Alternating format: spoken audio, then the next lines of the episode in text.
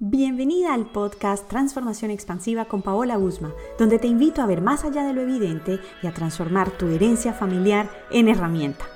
A partir de este momento, ábrete a ver más allá de lo evidente, a inspirarte, a cuestionar las ideas y creencias familiares y, por supuesto, a la toma de conciencia. Las mujeres de tu familia han dejado un gran legado para ti. ¿Cómo te relacionas con esta herencia? Ya sabes que la relación y el vínculo que tienes con mamá es eterno. Por eso, si aún no has escuchado el episodio donde te hablo de mamá, ve a escucharlo para que tengas más recursos. Además, también te dejé otro donde hablo de la energía femenina, pero desde la perspectiva materna. Por favor, escúchalos.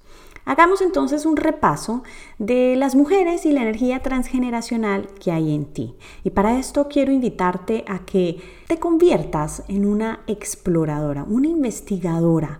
Abras muy bien tus sentidos, tu corazón especialmente, y te permitas ver más allá de la herencia que todas las mujeres de tu sistema te han entregado. Para iniciar, hablemos de tu abuela, la co-creadora transgeneracional. Resulta que cuando tu abuela estaba embarazada de tu mamá, en su vientre también se encontraba toda la información que años después te daría vida. Se trata de una información genética y que confirma la importancia del paso de la vida a través de las generaciones. Pero no se queda allí. Bien lo dice la psicogenealogía, heredamos mucho más que el ADN de nuestras ancestras. Hemos heredado todo el contexto en que vivieron, sus dolores, alegrías, miedos, pendientes, objetivos y las características que finalmente pueden convertirse en un recurso y guía de vida. Y quiero invitarte a que hagas eso, a que cada cosa que encuentres en este episodio, cada toma de conciencia, cada reflexión, cada expansión que tengas, pues lo tomes como un recurso o aprendas al menos a verlo como tal. Y quiero llevarte a reflexionar sobre la vida de tu abuela materna. ¿Qué sabes de su vida? ¿Cuáles eran sus sueños? Si ya falleció, ¿cuáles fueron los pendientes? ¿Cómo fueron sus relaciones de pareja? ¿Cómo fue su relación con tu abuelo? ¿Cómo se sentía ella como mujer? ¿Qué época vivió? ¿Cuáles fueron esos hitos del contexto en el que ella vivió que la marcaron como mujer? Como madre, como esposa, tal vez como profesional. ¿Cuál era su sueño más preciado? Indaga y esto lo puedes hacer con todas las mujeres de tu familia en el caso de que ella haya fallecido y si no, si la tienes viva, tienes la gran suerte de poder preguntarle directamente y aprender de su sabiduría que también habita en ti. Vamos a las tías.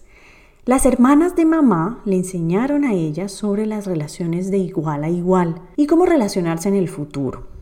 Además de los hermanos, la relación de pareja con los colegas, los clientes y los vecinos son otras relaciones de igual a igual. Estas relaciones son muy importantes, como puedes ver, porque cómo crecemos con nuestros hermanos, eso va a tener un impacto en las otras relaciones de igual a igual de las que ya te hablé. Entonces, ¿qué aprendió mamá de sus iguales? Cómo se vivió la energía femenina. ¿Había quizás mayoría de mujeres? ¿O por el contrario, en la familia no existió el espacio para lo femenino? Y con esto quiero que reflexiones si en tu familia, ambas, del lado materno como del lado paterno, hay mayoría de mujeres o de hombres, porque eso también hace espacio para lo femenino, ¿o no? ¿Acaso se trata de mujeres amazonas? Y ellas son las que creen que pueden todo solas y sobre todo sin la compañía o el apoyo de un hombre. Prende a ver más allá y toma la mirada investigadora frente a tus tías para que observes qué recibes de ellas. Ahora pasemos a ti y tengo que decirte que tus hermanas, justamente, operan igual que las tías en el sentido de que son tu primera relación de igual a igual.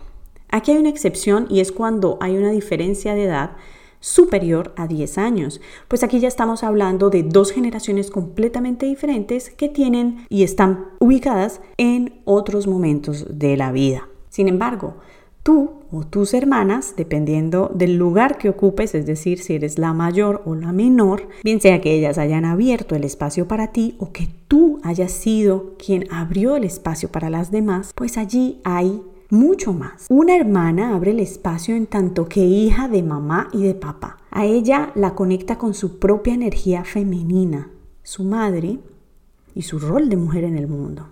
A él como hombre que puede cuidar de una pequeñita.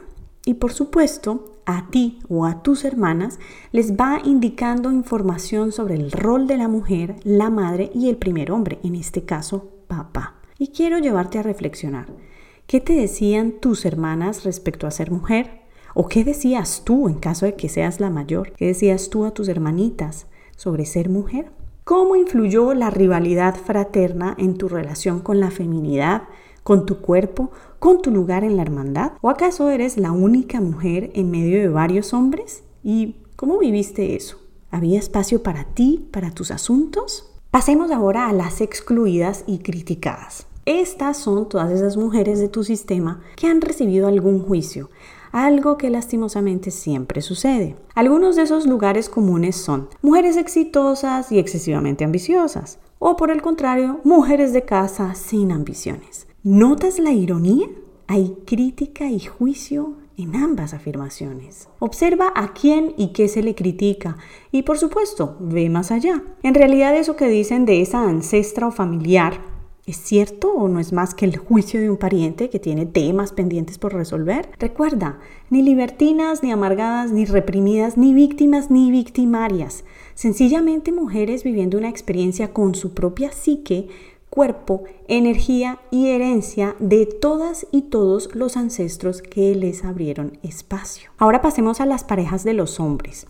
Esta categoría entra en la crítica pero quiero diferenciarla porque aquí nos referimos específicamente a las cuñadas, las nueras, las suegras e incluso a las segundas esposas o madrastras, porque bueno, ellas reciben críticas de manera gratuita. ¿Has escuchado alguna cuñada a la que se le considera la artífice de la desgracia del hermano o del tío? ¿De casualidad es la segunda esposa una tirana, arpía o traicionera? Quiero que lleves tu atención a esos calificativos. Todos son fuertes y todos influyen en ti. Observa muy bien, con ojos de investigadora, qué se dice sobre las mujeres, las compañeras o las esposas de los hombres de tu sistema familiar. Porque tanto del lado masculino como del lado femenino hay críticas y ambas influyen. Me ha encantado contarte y hablarte sobre este tema que es apasionante. La energía femenina viene de todas las mujeres de nuestro sistema. Y cuando nos reconciliamos en nuestro interior con la mujer que somos y con las mujeres que nos han formado, de alguna manera nuestra energía femenina se potencia y por supuesto la relación es mucho más sana, fuerte y apasionante. Te mando un abrazo grande.